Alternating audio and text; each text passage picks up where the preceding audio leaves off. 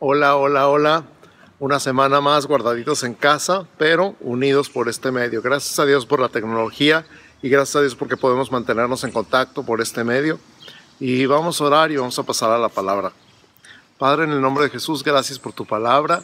Gracias por enseñarnos, gracias por consolarnos, gracias por animarnos, gracias por retarnos con tu palabra, Señor. Nos ponemos en tus manos en esta hora para todo lo que tú nos quieres hablar en este día nos declaramos atentos, nuestros ojos y nuestros oídos, no solamente físicos, sino los de nuestra alma y nuestros ojos y oídos espirituales. Nuestro corazón y nuestro espíritu atento para recibir tu palabra en el nombre de Cristo Jesús. Amén. Muy bien, vamos a, a abrir nuestra Biblia en el libro de Daniel, en el capítulo 9.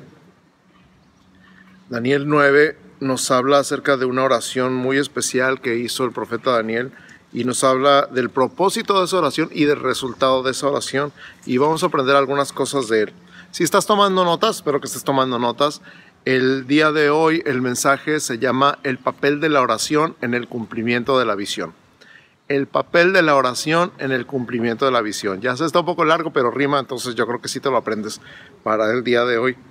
Y voy a ir leyendo entonces eh, Daniel 9 desde el versículo 1 Dice, en el año primero de Darío, hijo de Azuero, de la nación de los Medos, que vino a ser rey sobre el reino de los Caldeos.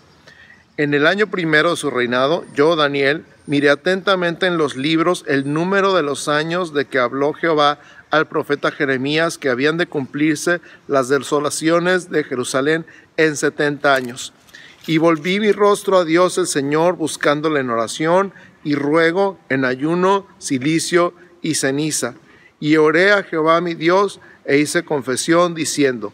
Y a continuación, ustedes lo pueden leer en casa, la oración de Daniel en el capítulo 9 es confesión de los pecados, no solamente de él, sino de todo su pueblo, de su ascendencia, y, y, entendiendo que esa era la razón por la que estaban en cautiverio, por la desobediencia, no de él, sino de sus ascendientes, porque Daniel tenía como 7, 8 años cuando fue llevado cautivo a Babilonia, él no era culpable de nada, pero su ascendencia sí, y se habían acumulado el pecado de sus generaciones, lo que enseñamos como iniquidad, el pecado heredado, el pecado acumulado por generaciones.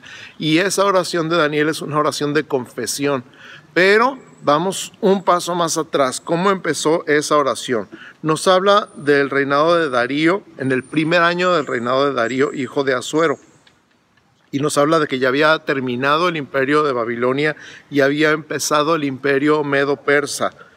En el año primero de su reinado, yo, Daniel, miré atentamente en los libros. Él estaba estudiando los libros de los profetas y particularmente estaba estudiando al profeta Jeremías, que era el que había profetizado el cautiverio de Babilonia durante 70 años. Y dice que habían de cumplirse las desolaciones de Jerusalén en 70 años. Y Daniel entendió que esos 70 años ya habían pasado, que venía el tiempo del cumplimiento de esa profecía, que después de 70 años iban a regresar a Jerusalén. Y entonces volví, verso 3, mi rostro a Dios, el Señor, buscándole en oración y ruego, en ayuno, silicio y ceniza. Y vamos a hacer una pausa aquí.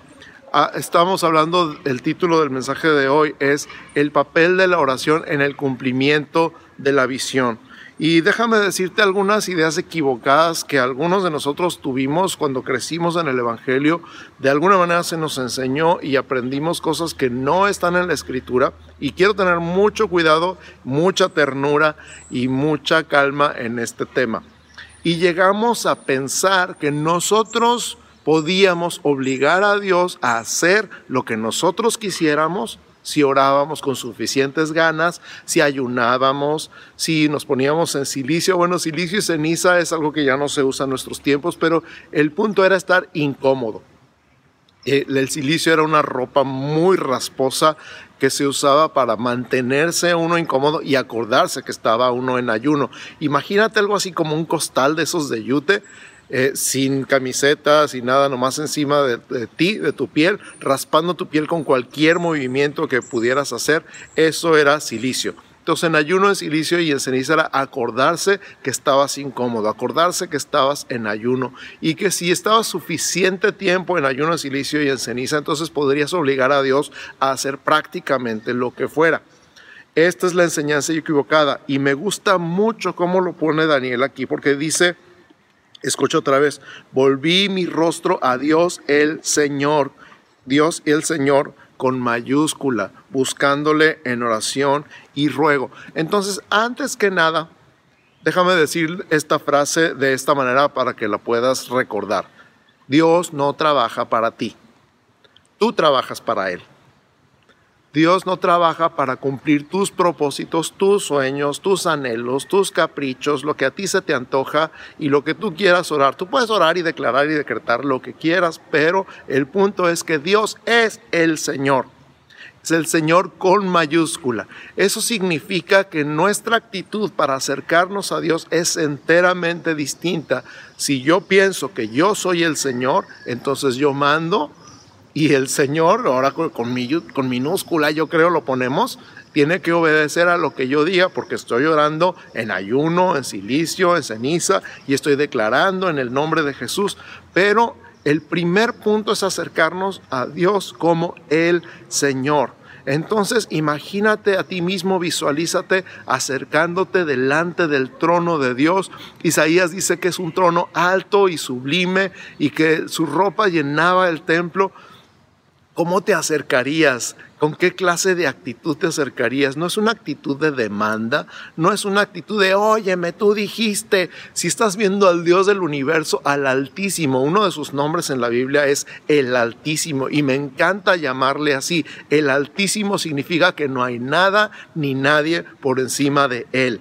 Nuestra actitud en oración entonces no es de demanda, no es de porque yo digo y porque estoy orando en el nombre de Jesús y porque tú dijiste que lo que pidiera en tu nombre tú lo ibas a hacer, ahora eres mi esclavo, el esclavo del genio, el genio de la lámpara, la máquina donde le metes la oración y sale la respuesta. Dios no es una máquina que contesta oraciones. Dios no es ningún genio de ninguna lámpara para conceder deseos. Mi Dios es el Todopoderoso, el Altísimo, el Todo Suficiente. Mi Dios es perfecto, mi Dios es eterno, mi Dios está sentado en el trono y yo no. Eso significa que mi actitud para acercarme a Dios es enteramente distinta, no es de demanda, no es de queja, no es de, esa clase de oraciones que hemos visto y escuchado en tantos lugares de tantas personas diferentes. Yo quiero animarte el día de hoy a este primer punto de Daniel 9, que te acerques a Dios como el Señor con mayúscula. Quiere decir entonces que Él es el que manda y yo soy el que obedece.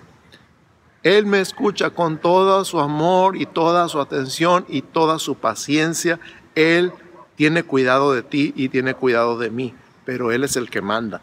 Él es el Señor. Y entonces nos acercamos a Él en oración y en súplica. Escucha otra vez el verso 3. Y volví mi rostro a Dios, el Señor, buscándole en oración y ruego, en ayuno, silicio y ceniza. Y verso 4 oré a Jehová mi Dios e hice confesión diciendo. Y entonces empieza una oración de confesión por él y por todo su pueblo y por sus antepasados. Hablando de toda esta oración que es bastante larga y preciosa, me gustaría mucho que la leyeras de tarea.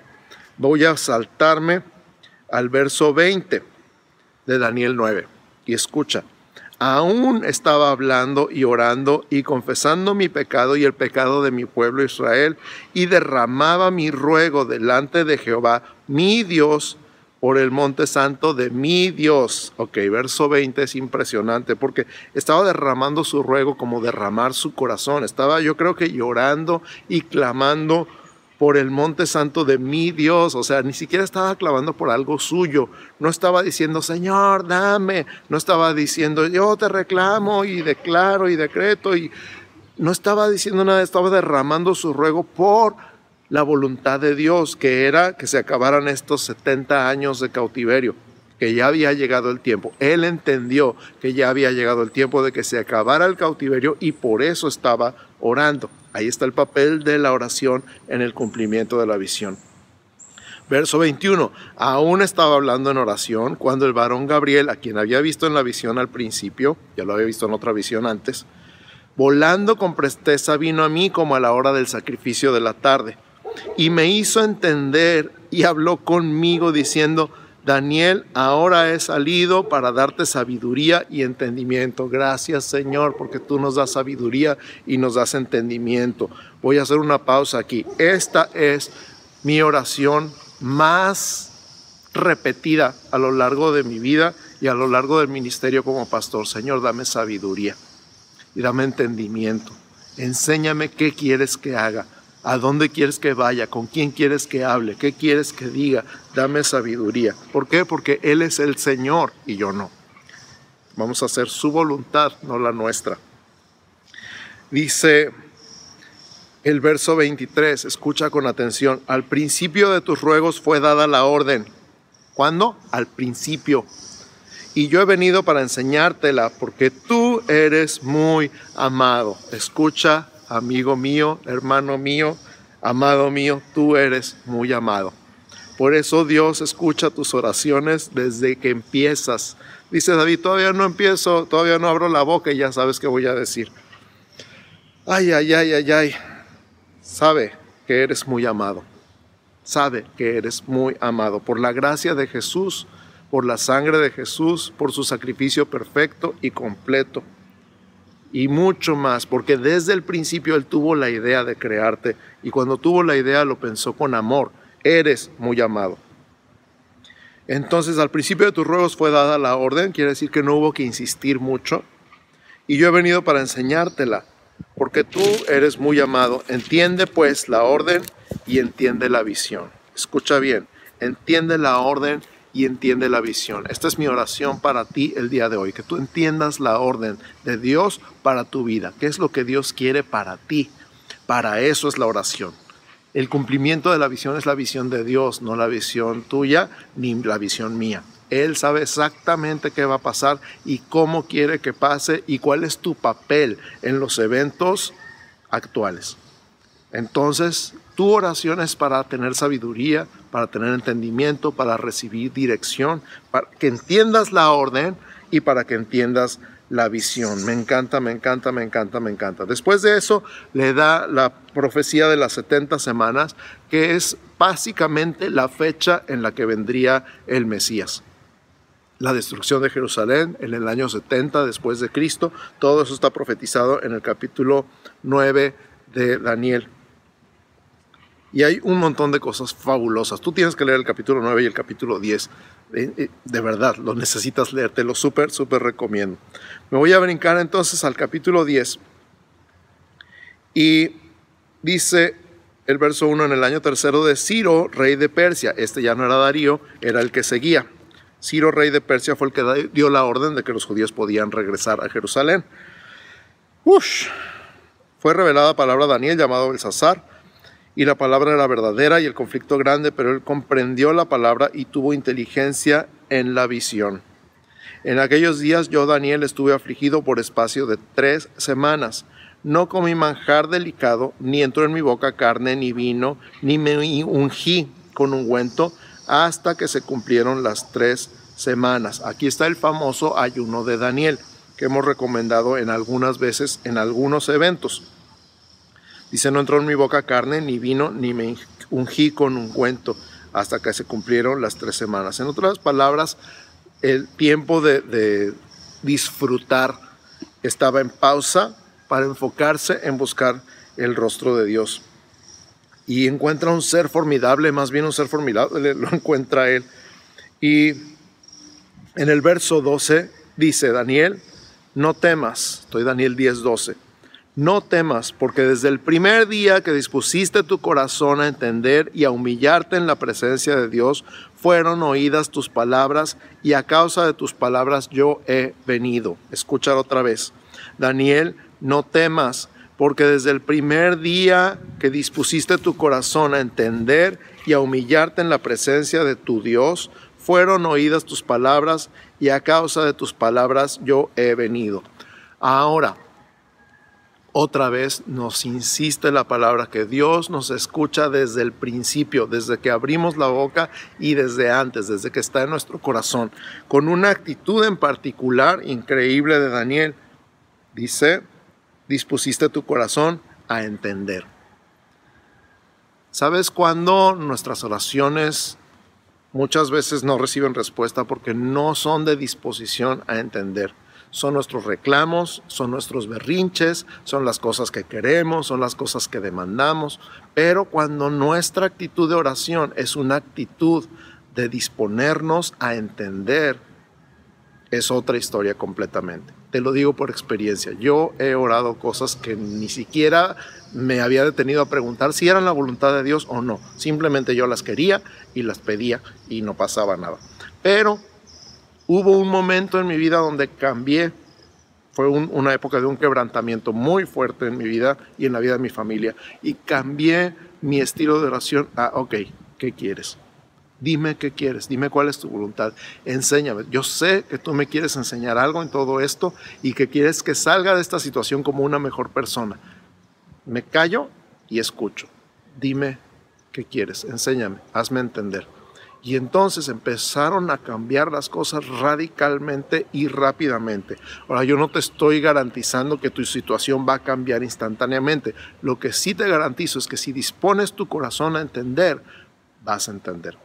Vas a recibir entendimiento, vas a recibir sabiduría y las cosas que Dios te muestre va a depender de ti que las hagas o no las hagas o las dejes de hacer o no las dejes de hacer. Lo que Dios te muestre te va a dar dirección, te va a dar entendimiento, te va a dar sabiduría y lo que sigue depende de ti. Pero escucha, mas el príncipe del reino de Persia, Daniel 10:13, mas el príncipe del reino de Persia se me opuso durante 21 días, pero he aquí Miguel, uno de los principales príncipes, vino para ayudarme y quedé ahí con los reyes de Persia.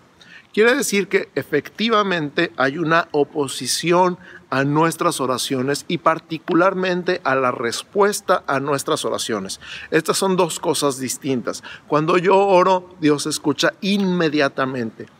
Inmediatamente ya está escuchando y ya está dada la respuesta. Pero a veces nuestras oraciones van a encontrar oposición de un enemigo. No nuestras oraciones, repito, es que es bien fácil, es bien fácil irse con, con la finta la respuesta a nuestras oraciones se puede ver detenida por una oposición. Y entonces esa es la importancia de estar en una actitud de oración hasta que veamos respuesta. No tiene tanto que ver con que Dios no nos haya escuchado o no nos haya respondido. Este es el centro de la enseñanza. El cumplimiento no tiene que ver con que Dios falte a su palabra, sino que a veces va a haber oposición ¿Y cómo vencemos esa oposición? Manteniéndonos ahí diciendo, Dios, no me muevo de aquí hasta que me hables. Y yo sé que tú tienes la respuesta y yo sé que tú me quieres decir y probablemente ya me dijiste, pero yo no estoy escuchando. Y yo me quedo aquí en una actitud de recibir de ti, de escuchar tu voz, de esperar que tú me hables. Y entonces, en algún momento, como en este caso, en el, en el tiempo de Daniel, fueron 21 días. Y yo me imagino muchas veces Tú y yo oramos una vez y nos olvidamos del asunto. Ni siquiera nos volvemos a acordar hasta que hay una emergencia y hacemos una oración de emergencia y de repente, ay Dios, ¿por qué no me has respondido? ¡Ey! Mantente, mantén la actitud, mantente en el propósito de entender y de humillarte. Recuerda que Él es el Señor, no tú. Este es el centro de la oración, de eso se trata la oración, de entender, de conocer a Dios, de tener una relación personal y única y viva con Él. La oración no es una lista de peticiones, la oración no es todo lo que necesito de ti, Dios, la oración es, Señor, ¿qué quieres de mí? ¿Qué quieres que yo haga? Y voy a concluir con el libro de los Hechos, en el capítulo 9 también, igual que Daniel 9, Hechos 9. Ah, la conversión de Saulo es una de las cosas más espectaculares en el Nuevo Testamento, increíble, de verdad, maravillosa. Y, pues tú ya la has escuchado. Yo creo que no tengo que empezar desde el principio. La puedes leer si nunca la has escuchado. En todo el libro de los Hechos, el capítulo 9, narra la conversión de Saulo. Pero este tema no es sobre Saulo. Quiero que escuches la historia de Ananías. En el capítulo 9, verso 10. Había entonces en Damasco un discípulo llamado Ananías, a quien el Señor dijo en visión, Ananías. Y él respondió, heme aquí, Señor. Pausa. Qué rapidez para reconocer la voz de Dios. No estaba él, a lo mejor, no sé, no, no quiero poner palabras que no son, pero tú qué estarías haciendo si Dios te hablara y, dijeras, ay, pues quién sabe, como que sentí que Dios me hablaba, pero no sé, estabas muy ocupado, estabas demasiado ocupado o demasiado distraído con cosas que ni siquiera valían la pena. Yo creo que Ananías estaba en una actitud de oración, de recibir entendimiento, de recibir sabiduría, igual que Daniel. Y entonces, en cuanto Dios le dijo, el Señor dijo en visión, Ananías, y él respondió, heme aquí, Señor. Él sabía que era Jesús el que le estaba hablando, él sabía que era el Señor el que le hablaba y supo exactamente qué responder, heme aquí, Señor. Aquí estoy. ¿Qué quieres que haga? Exactamente esa es la actitud. Y el Señor le dijo en el verso 11, levántate y ve a la calle que se llama derecha y busca en casa de Judas a uno llamado Saulo de Tarso, porque he aquí, él ora y ha visto en visión a un varón llamado Ananías que entra y le pone las manos encima para que recobre la vista. ¡Wow! ¿Sabes qué me impresiona tanto de estas palabras? La exactitud, lo específico y lo claro de las instrucciones. ¿Sabes qué? Dios es así. Dios es específico y Dios es claro en las instrucciones. Nosotros somos los que necesitamos afinar el oído, aprender a escuchar y a recibir sus instrucciones, porque cuando tú aprendes a oír la voz de Dios, a sentir el impulso de su Espíritu Santo, las cosas más increíbles van a pasar en tu vida. Te va a decir cosas como esta, levántate y ve a la calle que se llama derecha y busca en casa de Judas a uno llamado Saulo de Tarso, porque aquí él ora y ha visto en visión a un varón llamado Ananías que entra y le pone las manos encima para que recobre la vista. Este es el cumplimiento de la visión de Saulo. Un Ananías que estaba en actitud de oración esperando instrucciones de parte de Dios. Ay, se me pone la carne de gallina. Entonces Ananías respondió, Señor, he oído mucho acerca de este hombre, cuántos males ha hecho a tus santos en Jerusalén, y aún aquí tiene autoridad de los principales sacerdotes para prender a todos los que invocan tu nombre. Se vale decir no entiendo, se vale decir no entiendo, pero, pero, pero, pero. Al final el Señor con mayúscula le dijo, ve, porque instrumento escogido me es este para llevar mi nombre en presencia de los gentiles y de reyes y de los hijos de Israel, porque yo le mostraré cuánto le es necesario padecer por mi nombre. Fue entonces Ananías, gracias a Dios por la vida de Ananías, porque sin Ananías no tendríamos a Pablo fue entonces Ananías y entró en la casa y poniendo sobre él las manos dijo, hermano Saulo, el Señor Jesús que se te apareció en el camino por donde venías, me ha enviado para que recibas la vista y seas lleno del Espíritu Santo. Y al momento le cayeron de los ojos como escamas y recibió al instante la vista y levantándose fue bautizado. Y habiendo tomado alimento recobró, recobró fuerzas y estuvo Saulo por algunos días con los discípulos que estaban en Damasco.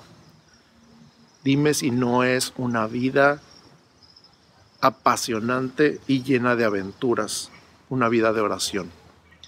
Pero esta es la vida de oración. No es la vida de, aquí está mi lista de requisitos y de cosas que necesito que hagas. Nada que ver. Él es el Señor. Él es el Altísimo. Él está sentado en el trono. Yo ciertamente soy su hijo y soy amado, pero también estoy para escuchar y obedecer. ¿Por qué? Porque soy muy amado. Y un hijo amado se desvive por su padre. Y tú eres un hijo amado. ¿Cuál es tu actitud hacia tu Padre? El Señor, el Rey del universo, el soberano, el infinito, el Rey de reyes y Señor de señores. Es tu Padre.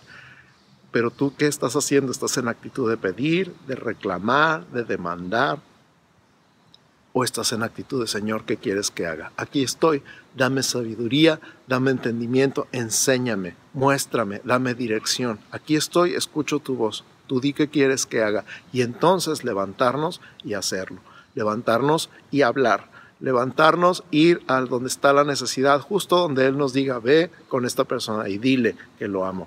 Dile que la amo, dile que lo estoy buscando, dile que lo estoy esperando, dile que ya lo perdoné, Dile que todo está perdonado, que todo está olvidado, que estamos en paz. Dile que estoy esperando que regrese a mí o que venga a mí.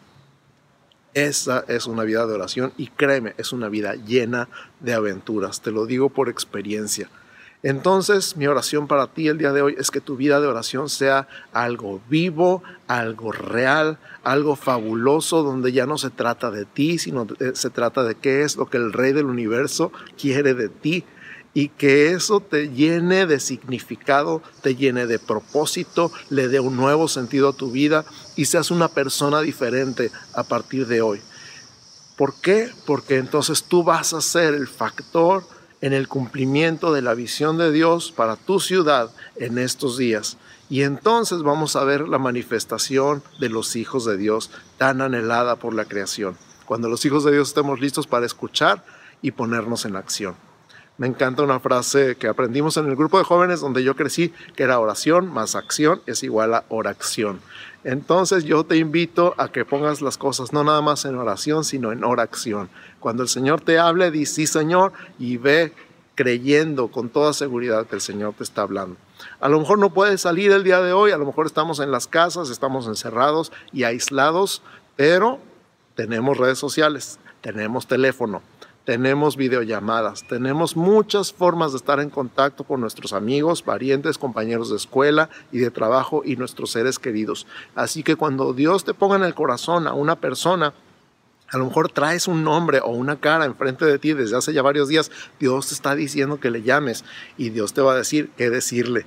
Dios te va a decir qué palabras usar. Dios te quiere usar para su propósito, para el cumplimiento de su visión en este tiempo. Así que te animo una vez más, sé valiente y anímate a hacer lo que Dios te está diciendo que hagas. Y si nunca has escuchado la voz de Dios, a lo mejor tienes que empezar por apagar la música, apagar la tele, quitar todos los videos, ponerte en paz un ratito y decir, Señor, aquí estoy, ¿qué quieres que haga?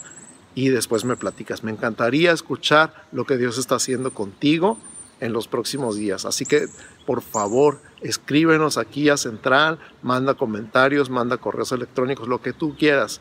Pero nos encantaría escuchar lo que Dios está haciendo contigo en este tiempo.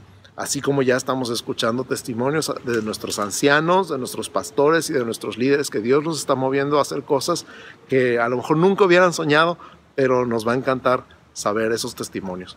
Déjame orar contigo y orar por ti. Y si es la primera vez que estás oyendo una palabra como esta, lo primero y lo más importante que tienes que saber acerca de Dios es que Él te ama.